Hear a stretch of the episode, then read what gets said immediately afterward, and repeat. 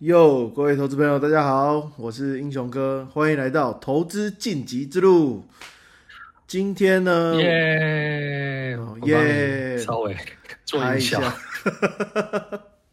有没有现场感觉到很嗨的氛围？没有有有，好，今天我们要请到玩股网的那个股票波段嘛，对对东尼史塔克，东尼 Stark，，Tony Stark，对对可各位可以请依照以下这个 Google Google Tony Stark。Tony Stark 是那个股股票，S T O 哎 S S T O C K，这样搜出来应该不会搜到那个钢铁人的那个照片。嗯，反正你搜这个之后，然后忽然发现，哎、我要找钢铁人，竟然出现股票，你心里想说，沃林老师那就是我，对，所以 这蛮有梗的。就就这样。OK OK，老师，我们今天要讲什么主题？好，我们今天来，因为前一阵子呢，蛮有啊、应该是说上礼拜其实就是一个很大的美国的两个事情哦，在金融市场两个事情，第一个呢是那个 FOMC，就是美国联准会的开的会议，那他们会议呢结束呢，通常呢那个所谓的主席就是那个鲍威尔，鲍威尔呢就会。发表一段谈话。好，那这段谈话呢，会有几个东西，就是有没有要升降息，或者是维持。嗯第一个是这个，第二个呢是它的 用词到底是怎么样，会影响呃我们市场对于它未来走向的判断。其实这个就很简单，就是 你的女朋友好了，或者是你的男朋友，就是他对你讲话到底是啊、呃就是很温柔，还是很很那个叫什么刚硬吗？还还是很那种没哎不耐烦或者是什么，你就会判断他的态度是什么。一样的意思。P o w e l 呢，他的讲的用词，哎，我们就会去注意听他用词什么样的词，是有点刚硬呢，还是是算是比较适中，没有很鹰派哦，所以我们才会讲说什么鹰派呀、鸽派。其实呢，就是说他的政策以及他用了什么词来判断说未来的走向是什么，这样子。好，哎、我刚刚说第一件、第二件事情就是，呃，上礼拜五有非农，就是公布非农业就业指数这样子。对，嗯，OK，好，所以上礼拜有这两件事情。好的。那第一个是关于升息嘛？对我，记得上礼拜蛮刺激的、啊，一下冲上去，一下冲上来，一下冲上去又冲下来。对，呃，其实好，在呃，应该说二零二二年才比较会这样子。二零二二年以前，啊 啊，公布哎，应该说 F O F O M C 的这个会议的，例如说以前是那个伯南克啊，在之前是叶伦啊，他们呃在公布的当下会有波动，好。但是比较不会像是二零二二年这样子的波动那么大。好，那原因是在于以前呢，其实过去很多年，就是很多年是真的很多年是用二十年在算的，好，就是都是在降息的循环，也就是说，我们的大家比较习惯的那个呃利率水准是比较低的，好，所以呢。通常在他们在发布一些呃会议的，就是公布的结果的时候，啊、我们的预期也不会差太多，或者是它顶多就是降息降一些或降很多，所以呢，其实方向就是蛮稳定的，就是我们股票就是要涨或者小小涨，或者是涨很多，对。但是呢，这次在升息的循环当中，大家对于这样子的结果就会很怕。就是到底是它会继续升很多，还是就是升到他说的那个数字为为止？这个是我们一直，尤其是现在是一个呃利率升息的末端一个转折点，所以在那种时候特别的，你就想象一下，一样，我做一个例子，就是你老婆在跟你谈论要不要离婚的那种时候，你就会觉得哇，特别差，他讲的。每一句话都让你心心呃心惊胆胆战，蹦蹦跳这样子。你老所以婆就是你谈离婚是在，哎呦，他讲这句话是要多要两栋房子。哦，对，很怕。其实我还未婚，所以不是跟我要，有可能是跟你要哦，要小心。不会像我们这种人，房产什么钱的都在老师都在老婆身上，哇，所以这也没什么好吵的。就是对对对哦，我们这录这个 podcast，其实其实是要就是要讨老婆开心的，就是重点讲完，其实只是要唠出这句话这样子而已。对啊，我们不能这样讲讲，然后突然透露自己有私房钱，不然就会很惨。嗯，老婆其实在旁边听，嗯，好讲重点。然后我们回来继续继续讲。所以上礼拜讲到了什么重点啊？好，我们呢，呃，升息呢，就是本来从四点二五到四点五，升到四点五到四点七五这个区间。好，那我给大家一个小尝试哦，那个费的就是美联储呢，它公布的利率呢，它不是公布说哦，我们现在呢什么一码就是啊，例如说是二或二点二五，不是，它会说一个区间，所以它本来的区间是四点二五到四点五，然后升一码就是这个区间往上跳，所以就跳跳成四点五到四点七五这个区间，这这一次是这样子，好。嗯那我们市场，呃，那个 Powell 他的原本的说法是会到最多再有一码，也就是说，应该是在去年的时候有讲，就是他，呃，到去年为止，在今年他预计就是有两码，也就是说会升到啊四点七五到五这个范围区间。好，本来是这样，对，好。但是呢，啊、升到这个区间之后，我们大家还是会怕嘛，就是他到底讲了什么话，会不会有意外？意外就是说，哎，要么就是升更多，或者是哎很快就会在往上调最后那一码，就是大家还不确定。而且他上次的会议啊、不是上礼拜，是上次会议是说会视情况调整这样子。对，我这样听起来他好像没有说什么。他其实这一次其实他升息就是预料中啦，就是本来就是他就是英文叫 fulfill，他就是他就做出他说的话，嗯所以基本上是 OK 好。那有三个重点，其实这大家都 Google Google 得到了。他说啊、第一个 point 就是通膨逐通膨逐渐和缓。通膨是谁啊？好，通膨逐渐和缓啊，这个大家有眼睛都看得出来。好，然后他用一个词，这个词叫做 disinflationary process。好，简言之呢，就是通膨有减缓。请记得哦，通膨是一个比较的东西，一个加速度，就是这一次比上次多多少，而不是原本是多少。好，所以呢，简言之，通膨有减缓，就是说啊，本来通膨是很高，有稍微往下降一些。好，嗯但是呢，呃，请记得通膨的相反词是什么？其实应该是所谓的啊、那个叫做什么？deflation，那个通货紧缩吗？还是什么？对对对，通缩哈。但是请记得哈，每年全世界的央行的一个大的目标就是维持通膨在两 percent，所以没有一个央行是希望通货紧缩的。所以呢，通货紧缩呢永远不会是央行的目标。目标是什么？是通膨不要太高，所以他会用这个词叫做 disinflationary 这样子。对，嗯好，第二个他就说升息循环尚未告终，就是有讲等于没有讲了，就是他原本还有最后这一码，所以呢，最后这一码呢会不会降呢？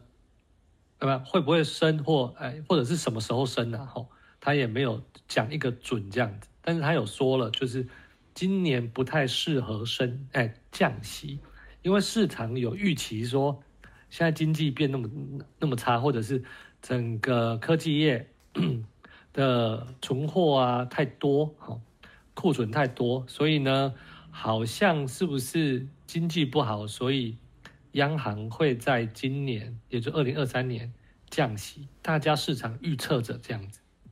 哦，然后呢，第三点，它就是说软着陆仍然有希望哈。其实就是本来升息，请记得，二零二二年是我们人类有史以来哈升息最快的一年。好，换句话说，就等于是我们人类被打了一个很大的一拳，应该说人类的经济 被打了很大的一拳，所以硬着陆其实是很有可能性的，就是可能性还蛮高的。但是呢，他现在是说软着陆仍然有希望，就是说。虽然他心里知道有可能会硬着陆，但是呢，软着陆呢，就是也还是有机会这样子。好，简言之呢，我有个问题哎，什么是硬着陆？什么是软着陆啊？硬着陆哦，硬着陆呢，就是忽然经济就变得非常差。嗯，等一下哦，好，那忽然之间经济变得非常差，然后呢，呃，在经济忽然变很差的情况之下。可能是失业率会往上攀升到很高的一个点，好，这个是比较不好的状况，好，但是我们期待的是软着陆，就是说，OK，通膨有往下降，但是失业率也没有太糟，所以呢，例如说最好最好的状况就是哦，我们经济啊发，呃，应应应该是说，例如说大部分的公司的呃预期营收。不会影响太多，好，然后通膨往下降，然后呢，失业率也是维持到现在，因为现在失业率是很漂亮的状态，所以呢，维持在现在的这个状态，这叫软着陆这样。哦，了解了解。哎，我刚刚听到你说那个，就是利率会升到四点五到四点七五，啊，我就现在是四点五，四点五到四点七五。那我就想说，如果我今天做美元定存不就好了？每年可以赚四点五趴，听起来也不错。但是这个就是那个大家很多投资朋友也觉得，哎，美呃，在美国我这样子就存钱就好啦，吼。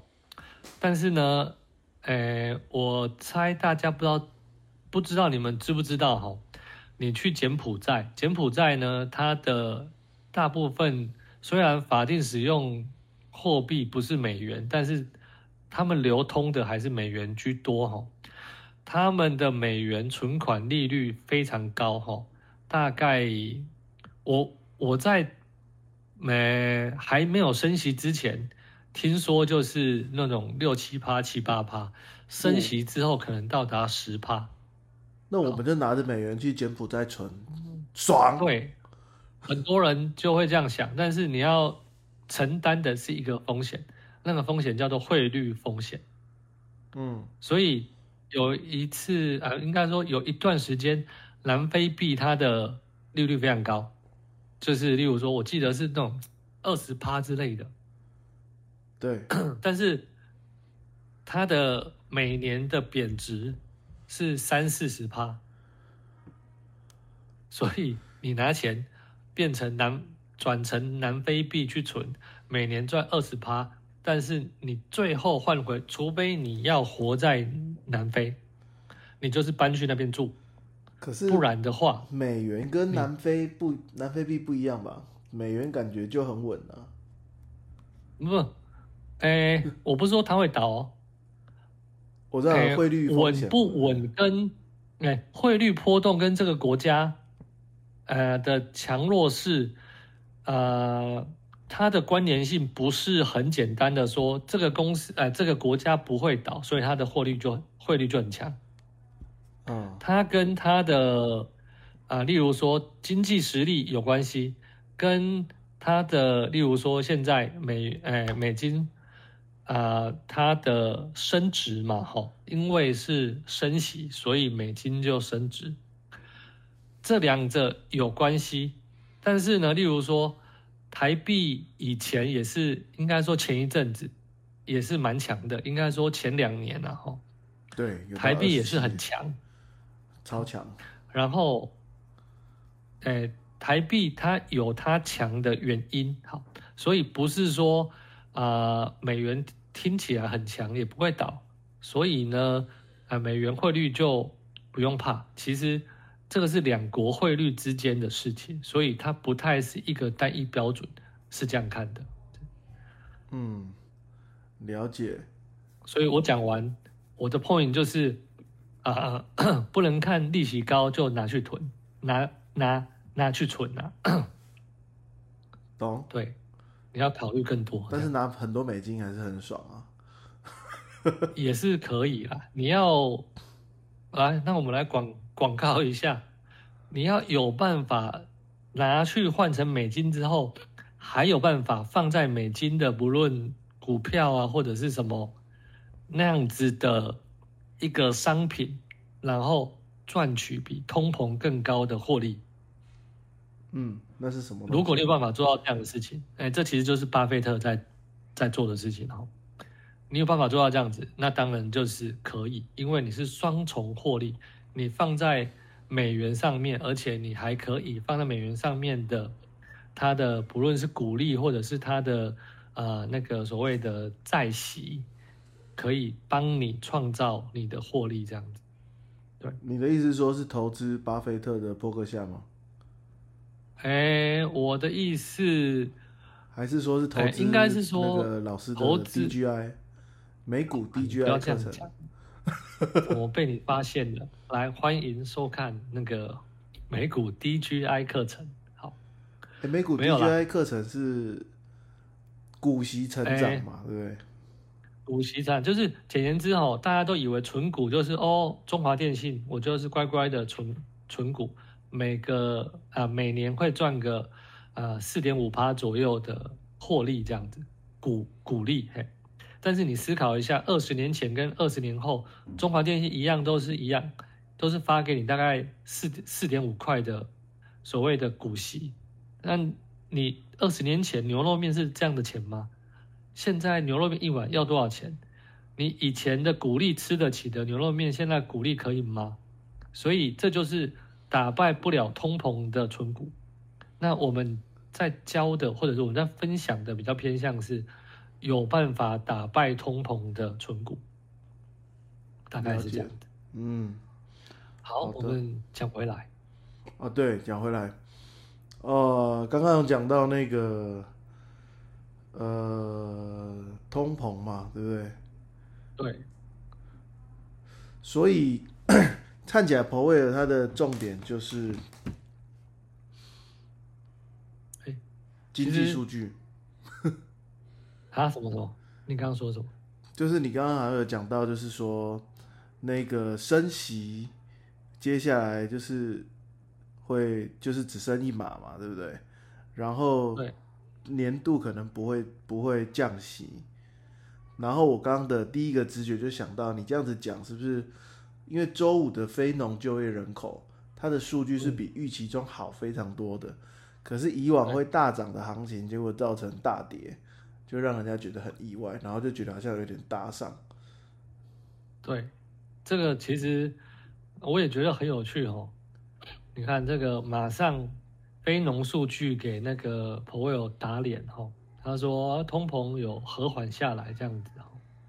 然后的确以通膨数据看起来是有和缓下，但是请记得哦，因为去年基期是高的，通膨往下降是意料中的事情，所以请啊、你要分清楚。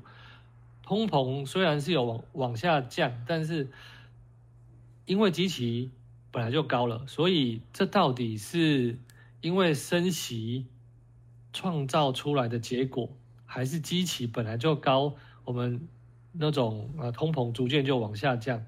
这个其实你很难去区分的出来哪一个是真正的原因这样子哈。但是话说回来哈，呃，非农的数据那么的漂亮，就是我们刚刚讲的那个呃失业率，呃比预期的还要更低。好，所以呢，大家就觉得哇，这个经济实在是太好了。所以朋友会不会出现，例如说，他本来只说会升一码嘛，吼，但是会不会说，因为现在二月嘛，哈，会不会在三月的会议或者是五月会议再升一码，然后六月或九月再升呃，他本来讲的那一码，就是中间再穿插一个多一码这样子，不知道。但是呢，非农数据这个这个数据就让人家觉得这个可能性有一些，所以大家在那一天哇，整个市场波动很大，就经济数据那么好，结果呢，反而是整个指数是往下跌的。嗯，对，大概是这样。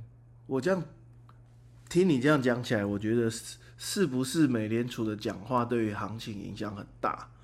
那我们是不是要一直花时间去关注这些东西啊？呃，其实好，呃，这又讲回来多，你认你认知的投资是怎么一回事？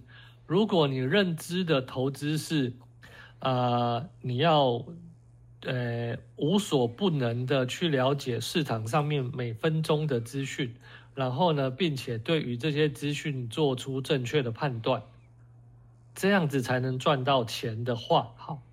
那我以一个专业操操操盘人来讲，你这样在做的事情算是分析师。好，那话又说回来，如果你这样的话，你的生活会很累。好，而且说实话，这样做的人也没有真的有谁说好，哎，你都是这样做有赚到钱。好，可能有，但是呢，它不是一个正相关的事情。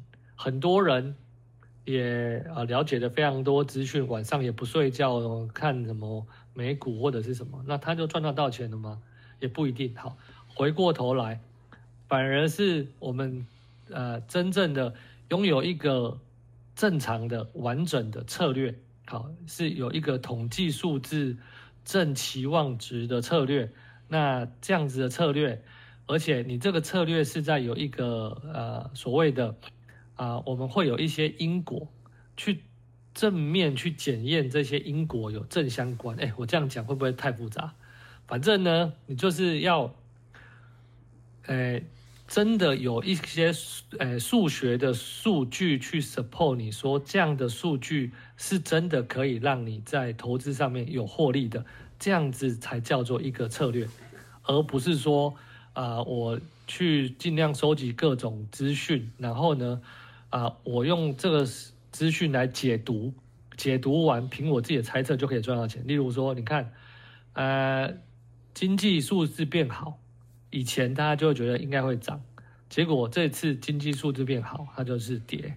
那下一次呢，经济数字变好，也会跌吗？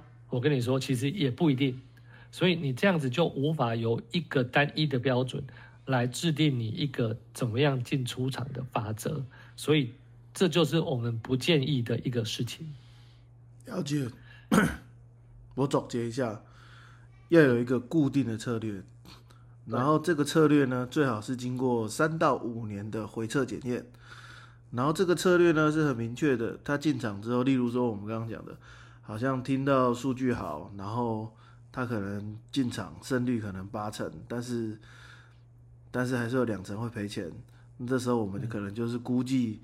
赚多少钱走，然后赔多少钱走，然后经过三到五年的回测，它的期望值是正的，那这个策略就可以做。这样理解这样对吧？可以这样讲。好，但是通常八成是太多了。哦，八成太多了，通常是几成？就是一个真的操盘人，你一听到八成的胜率，你就知道，那这应该是假的。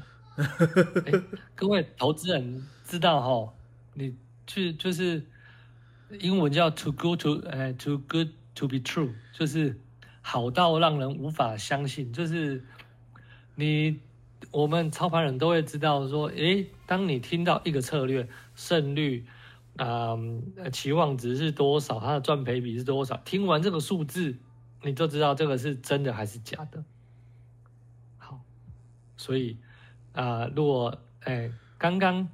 我们那个英雄哥讲的流程上是对的，但是只有那个八成的胜胜率。我们下次我们下次来录一集，揭秘如何判断这个广告宣传是 bullshit。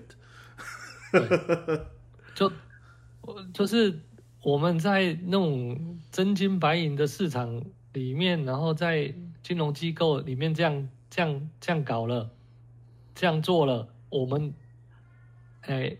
都没有办法创造出八成的胜率啊。有啦，你要套利啦，哈，但是套利也不是你你随随便便想。第一，套利的机会非常少；第二，套利要有绝佳的策略跟非常好的精密的系统，也就是说全全球都在抢这。例如说，好，忽然今天有出现一个小小套利的机会，全球最强的电脑都在跟你抢，那你家有几百万的电脑可以去做这样的事情吗？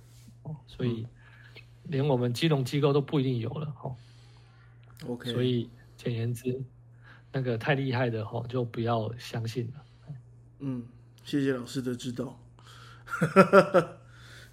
哦，那么客气，哎呀，一是定要的啊，东尼老师刚不。小心透露出你的私房钱藏在什么地方哦。嘘，别告诉别人。不要好，那我们时间也差不多了，那我们谢谢今天东尼老师跟我们分享。希望下次可以分享更多。好的，谢谢，谢谢老师，好，谢谢，各位观。众朋友，拜拜。拜。